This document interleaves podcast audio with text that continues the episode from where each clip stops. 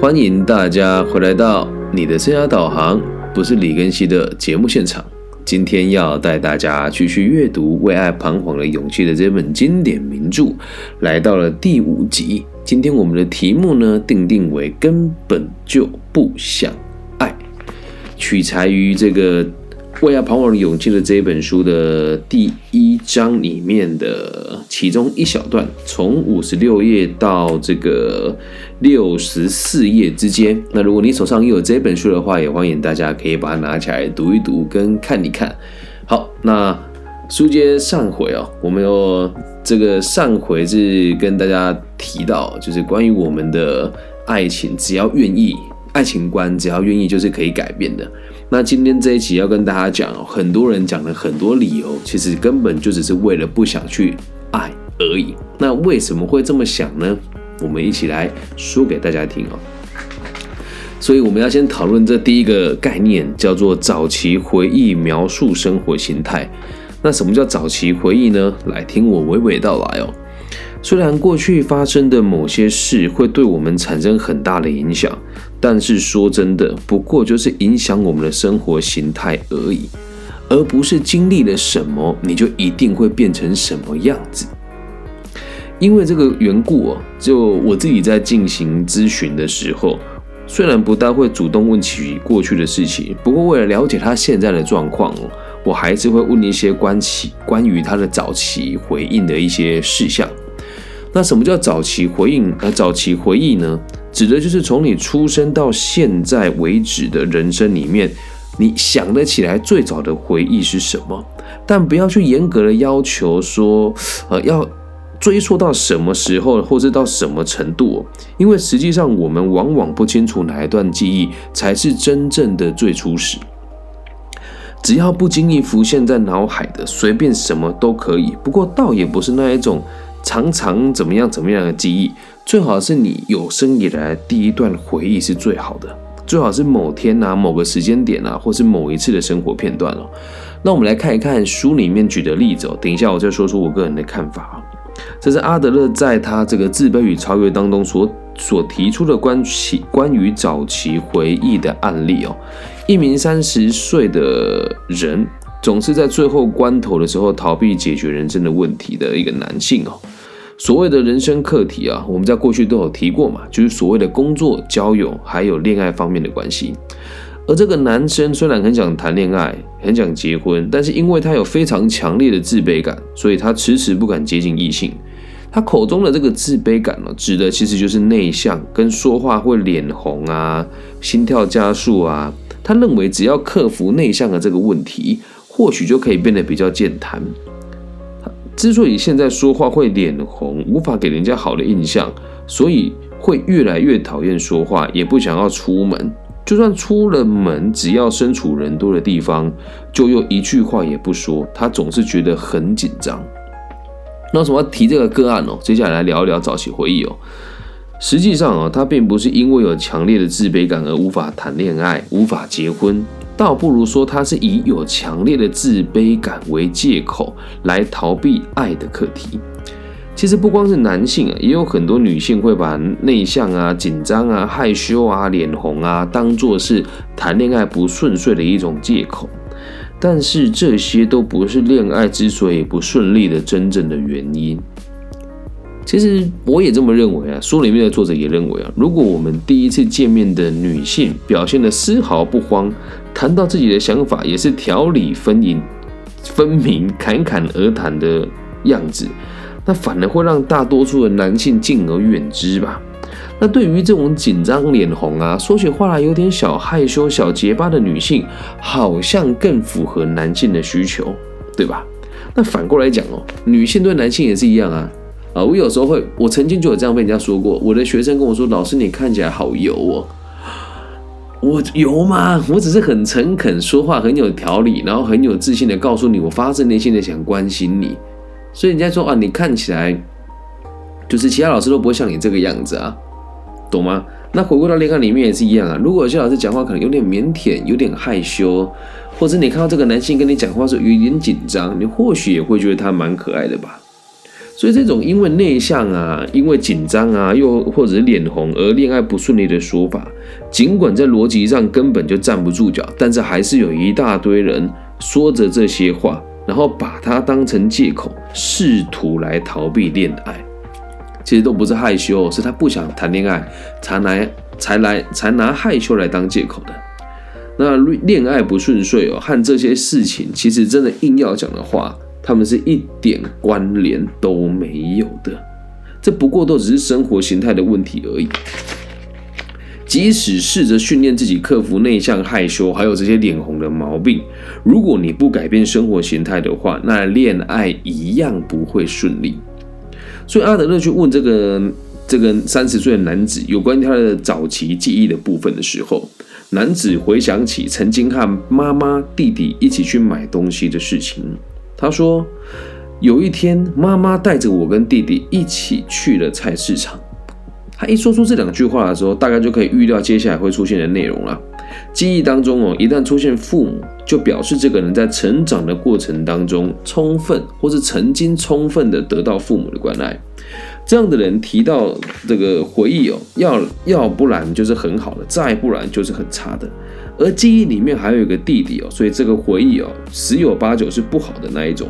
从记忆中出现的妈妈和弟弟的这件事情，就可以知道，应该是来自于和弟弟争夺母亲的疼爱吧。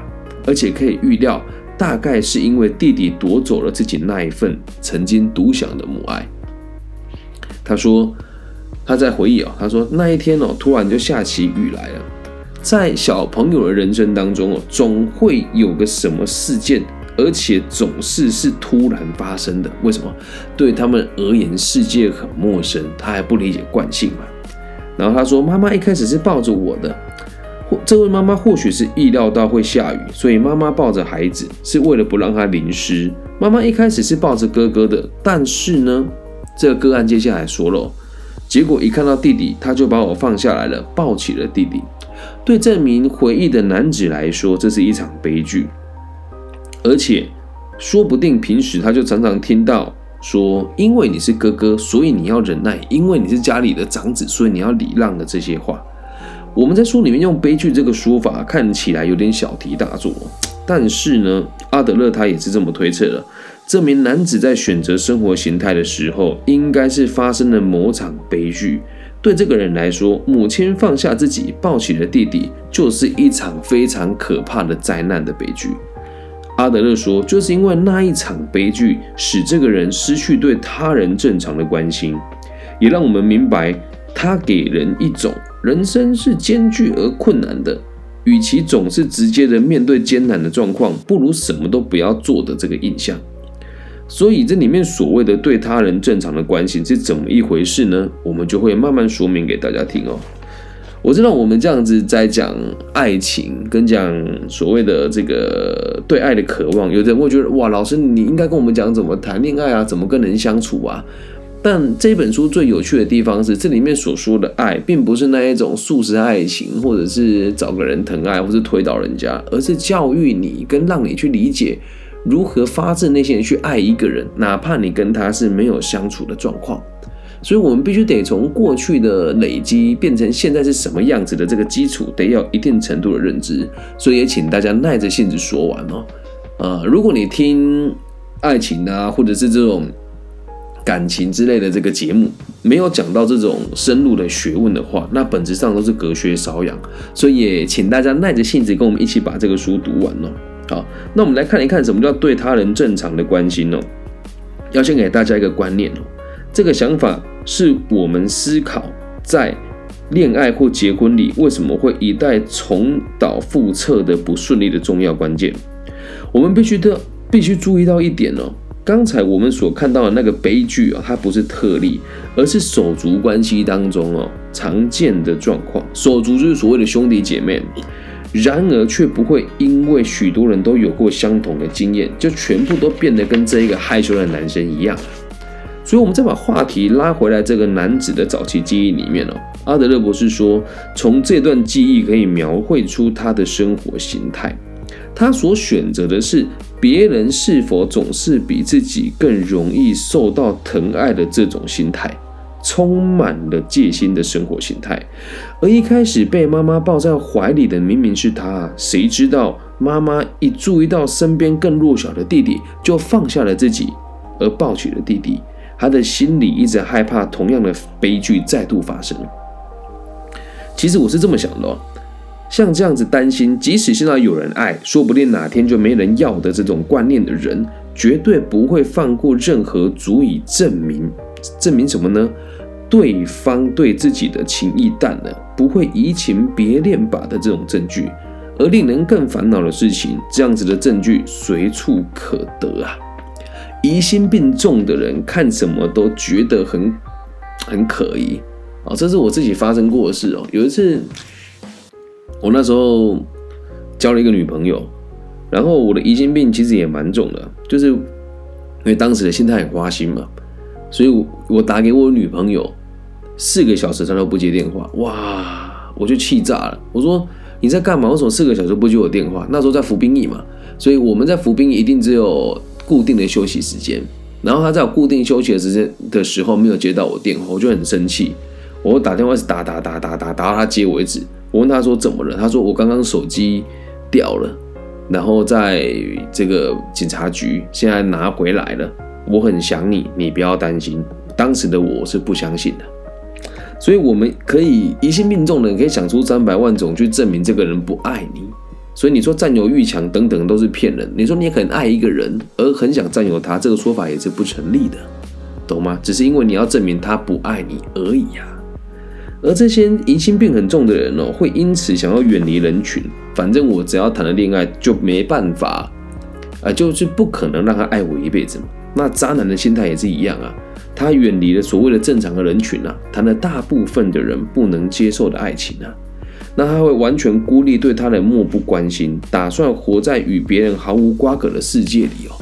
这边就要回到我说我在年轻的时候，海王的那个年代，我确实很少有正常的社交圈，对他人也不关心。可是我身边的异性朋友很多，为什么呢？我只关心能不能跟他发生亲密的关系，而不是发自内心的关心他呀。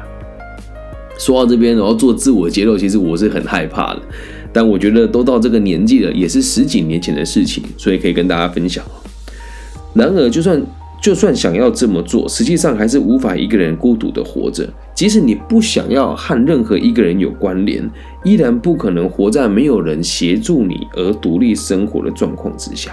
啊，那这边我们先暂停一下，说爱情为什么要谈到社会，跟谈到我们跟他人呢？你就要知道一件事哦，前面我们有提过，诶。本节目是围绕在个体心理学嘛？那现在讲的是他的这个爱情观的部分哦。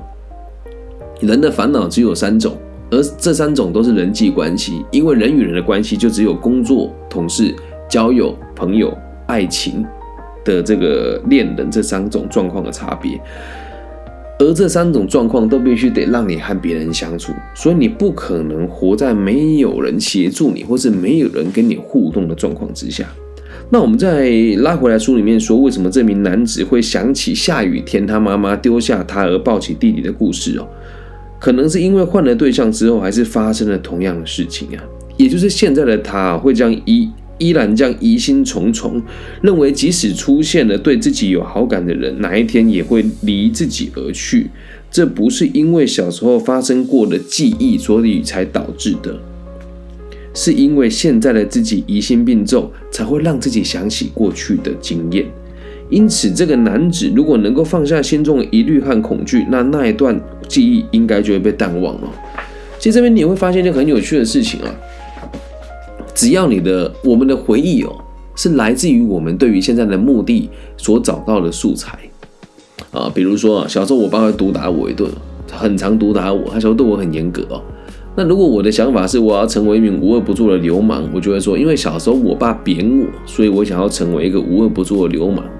但是因为我现在的目的是希望社会可以安定，所以当别人问起说，哎，你爸是不是海扁过你啊？我说是的，我爸确实海扁过我，但也因为这样，我现在才下定决心要当一名正确且努力的教育者，让这个更多的爸爸可以学会如何呃用正确的方式对待小孩。或者是让孩子们知道，像我这样子有受过伤害的小朋友，长大之后也可以过得还不错啊，所以我们的回忆并不会影响未来的发生，而是我们在现在的目的定下来的这个目标，会决定我们回忆像是什么样子。怎么样？很有趣吧？接下来要进入下一个小段落。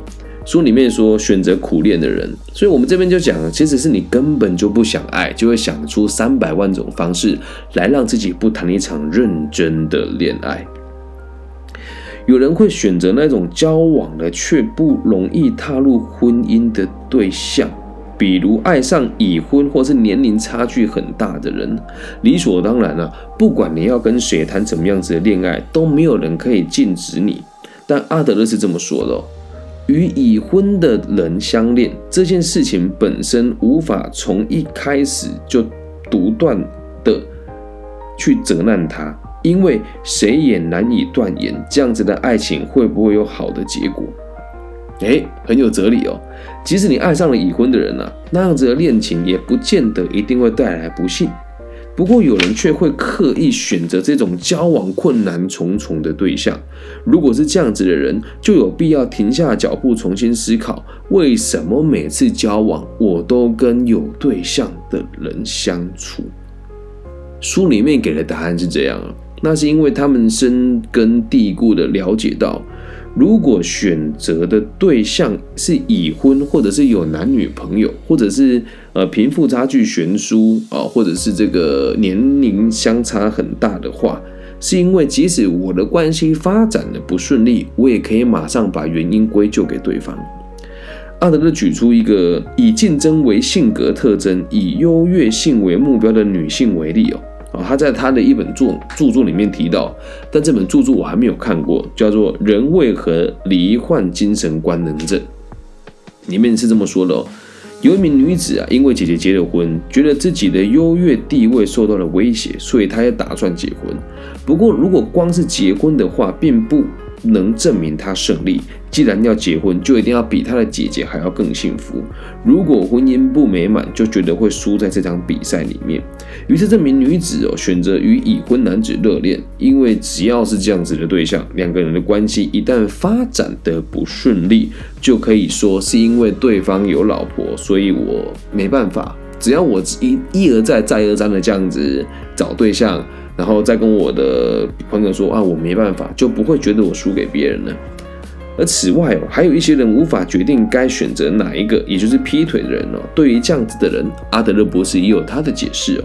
他说，试图爱两个人，其实是两个都不爱。在这种情况下，一样是想要将劈腿当成恋爱无法修成正果的借口。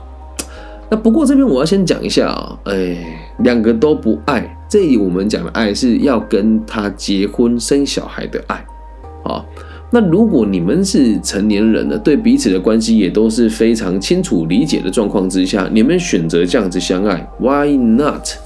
为什么不行呢？那你就会说，老师，那这个就不是爱了吗？嗯，毕竟哦，时空间的背景不一样。那阿德勒博士的那个年代，跟这个这本书的作者书写这本书的年代，还有再到于现在这个网络世界这么发达的这个 新纪元哦，当然时空间背景就不大一样。其实这本书出版的时候是二零一八年十月的时候出版的，而这里面所引述的话是阿德勒在一八七零年的时候所写下来的。所以一定也有很多地方是我们可以来做一些调整跟解释的哦。那回回到我们今天书里面的内容，如果以书里面的脉络来讲，劈腿的人就是不想结婚。那有的人说，哎，没有啊，因为问我自己啊，呃，在我很久很久以前有过一个未婚妻，可是在当下我也还是劈腿。我想是真的两个都不爱吗？老实说。如果我真的很爱这个未婚妻，她还能够满足我所有的需求，再加上能够看懂这些道理，我就会知道我不应该劈腿啊。但是随着呃我自己的人生经验累积哦，虽然我奉奉行个体心理学的种种因素哦，但到了这个年代，毕竟懂爱的人越来越少，两个人的需求讲清楚，只要能够好好相处。你的解释或许是爱，可能有些人会认为你们只是各取所需，那也是没关系的。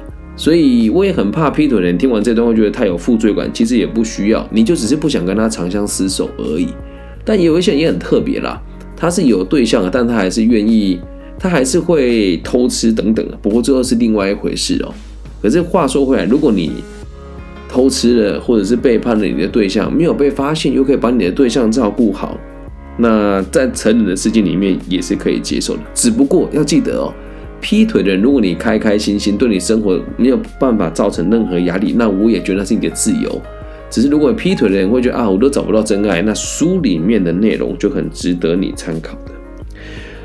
再回到书里面来哦，他说，同时爱上两个人，应该会为了不知道该选择哪一个而苦恼吧？而这样子的苦恼，自然有它的目的。只要陷入这苦恼当中，就不用决定你要选哪一个。换句话来说，苦恼的目的是为了不要做出决定。一旦停止了你的苦恼，就必须得马上做决定，去选下那个你想要的人。那苦恼是为了不想要做抉择，是为了延迟选择所不宜备的理由。所以我们可以这么说，不管上面讲的哪个案例，都是选了这个概念哦，选了这个样子的对象哦，让自己不必为自己的选择负责的对象。有趣吧？就只是不爱而已啊！你根本就不想爱，你只是馋他的身子，对吧？你只是希望有人陪你，根本就不叫爱！所以这种把恋爱当做不能开花结果的这个原，把因为恋爱不能开花结果的原因都归咎于对方的情形，其实很常见。但说真的啦，就算自己以外的人的身上没有那些困难或或者是难以克服的条件。还是没办法如自己所愿啊！向自己心仪的对象表白啊，如果对方接受，那当然很棒。但谁也没办法保证对方会不会如同你爱他一样爱你自己。即使开始交往了，也不可能随心所欲的控制对方。在行动方面更是如此啊！尽管心里推测对方的想法必然会这样或是那样，但在持续交往的过程当中，你就会慢慢发现，哎呀。而这个货跟我平常想的、跟我过去想的不一样啊！我们可以说，注意到这一点的人哦，还有机会改变两个人的关系。当然，也有人从头到尾都没有发现对方和自己的想法、感受完全都不在同个频率之上。所以，即使是常年共同相处的老夫老妻，或者交往时间很长的情侣哦，也常常会发生这样子的事情。但是，只要明白彼此的想法、感受上有所不同，就能够调整这两个。这这个期许跟现实的落差啦，但是要无法，但是要是无法做到这一点，便会觉得连寻求理解的努力都是浪费的，而使得两个人的沟通鸿沟日益加深。其实这样看来哦，因为发现不止无法控制他人，甚至连对方在想什么都无法理解，于是这是书里面的本意啊。等我解释一下，这段很老舍哦。于是。试图闪躲难以随心所欲所欲建立关系的对象，就一点也不奇怪了。那简单的说，就是闪躲难以随心所欲建立的对象。那什么叫做闪躲难以随心所欲建立的对象呢？就是，就连你唾手可得的对象，你都不愿意谈恋爱，那就觉得一点都不奇怪了嘛。其实我们在强调一件事情哦，恋爱是一种。状态，而如果要让人家爱上你，或是让你去爱上一个人，都是有方法的。所以，我们这边讲的爱人是有方法的，不是说，呃，你爱上我，或是说叫你对我迷恋，不是这样子哦，而是让你自己知道，我可以用任何的方式去爱一个人。所以，在这里面，我们讲那么多借口啊，说啊，我小时候童年不愉快啦。哦，或者是这个，嗯，诶，我总是遇到很差的对象啦，又或者是这个，诶，我的另外一半都不听我的话，等等的，都只是为了不想谈恋爱而已啊。其实恋爱这件事情哦，说真的，读到这个地方，因为我大概只读了前五分之一哦，不妨在你这个留言区或是弹幕下，我就问你，爱人跟被爱，你觉得哪一个比较幸福？啊，觉得爱人打一，觉得被爱打二，你去思考一下，爱人跟被爱哪一个比较幸福？啊，其实从这个地方做个小测验，就可以知道大家对于爱情的看法成不成熟啊。好，那我们来看一下，让子弹飞一回，究竟是爱人幸福呢，还是被爱幸福呢？每个人心里面的想法都不一样。那我说一说，我以个体心理学角度出发啦，是爱人幸福 还是被爱幸福呢？很多人都说是被爱幸福，但你要知道一件事情哦，如果你觉得是被爱，被爱是幸福，那爱人的那个人就是辛苦的啊，懂吗？如果被爱的人是幸福的，那爱人的人就是辛苦的。所以啊。如果你真的有读懂这本书跟理解个体心理学，爱人才是幸福的，因为你相信爱你的人也会爱你，懂吗？啊，恋爱跟婚姻都是这样啊，所以借口一大堆，这种我以前不开心，所以导致我不想谈恋爱，都是很好的理由。但是很遗憾的事情是，在我们现在的当今的台湾的社会里面，我们总是很习惯拿各种理由来搪塞自己。啊，比如说什么我的小我的内在小孩需要被疗愈，或者是呃我无法被人家理解，或者是我应该由内而外的去成长出我的坚强啊等等等等的，或者是我压力很大啊，我有精神疾患，你得同理我，好像只要示弱人就会胜利，但是只要你愿意为你自己负责，心里面其实就是开心的啦。所以换一个方式讲，心境真的很重要，还有自己所拥有的多寡。也很重要，因此，如果你不能把生活独立，或者是无法让你自己一个人取得平衡的生活，不管是物质上还是灵魂上，就不要想谈恋爱了。因为你谈恋爱的目的，也是为了让别人帮助你，而不是去照顾别人，懂吗？说了这么多，很多人说：“哎呀，我谈恋爱好困难哦，都是借口，根本就不想爱。”阿德勒博士用了几个简单的理由，让大家知道。好这本书的这个作者岸见一郎也是阐述了阿德勒的这个思想，阐述的很好，让大家理解，其实啊，你根本就不想爱，你根本就不想负责，你只想当一个被别人疼爱的巨婴。以上就是这一集全部的内容喽，送给那一些常年劈腿或者常年跟渣男交往的朋友。那至于后我们该怎么解决呢？后面都会教大家来一步一步的思考。希望大家有学到点东西，也希望大家可以找到你心里面真正的真爱。那如果你也喜欢我们节目，再次提醒大家，我们摘录的这个书本的内容，呃，这本书叫做《为爱彷徨的勇气》，在台湾地区由岸见一郎所著作，林这个叶小燕老师翻译，在就近出版社的出版的这本书。如果你们也有兴趣买回来看一看。那看不懂就可以问我，那真不是我自己的书了，只是也希望最后呼吁大家，学一个学问呢，不是三分钟看完一本书，而是必须得发自内心的去认为啊，这本书我可以长时间的练习，长时间的思考，或者是得到一些启发，这样子的书才值得我们读。所以有很多书的排版很空泛呐，比如说什么很多什么女性独立的书啊，这倒也不是批评哦，而是看那些书你会越看越难过。为什么难过呢？书里面总是写着。爱情跟事业无法两全哦，女人要为自己着想哦，不应该要为男人牺牲等等的，会让你越看越有对立的感受。而这些书这里面呢，我刚刚提到那些畅销书，其实也都很好理解。那既然它好理解，又没有什么重点，就没有必要读了。记住，与众不同的思维或是深入的道理，本来就是难以理解的，否则人干嘛做学问呢？是吧？感谢大家今天的收听，也希望大家都可以找到你真心爱的人。不想爱就不想爱，不要找借口搪塞自己。身边女人很多，男人很多，跟你真的想定下心来谈恋爱是两回事。所以不要再拿这个当理由了。想结婚，想找到稳定的对象，看这本书。想玩一玩的，缠别人身子的，那这个节目听了你肯定是不舒服的。所以如果你现在有对象，就把这一集传给他听，就可以知道他的发出发点是什么。你说，哎，老师你在假大学啊？那那他缠人家身子有错吗？缠人家身子没有错，彼此缠彼彼此的身子也没有错。害怕是没有爱的状况之下，你们发生的关系或是产生的连结以后，你才发现你不爱他，那就是痛苦的，懂吗？所以。我也是个思想很开放的人，只是面对爱情，思想开放跟理解爱是三个不同的面向。好，感谢大家今天的收听，我爱你们。如果你也喜欢我的节目，想要赞助我的话，私讯我，不管你在海内外任何一个地方，我都可以提供各种不同的汇款的方式给大家。也感谢你们愿意倾听我的节目，我爱你们，大家晚安。最后提醒大家。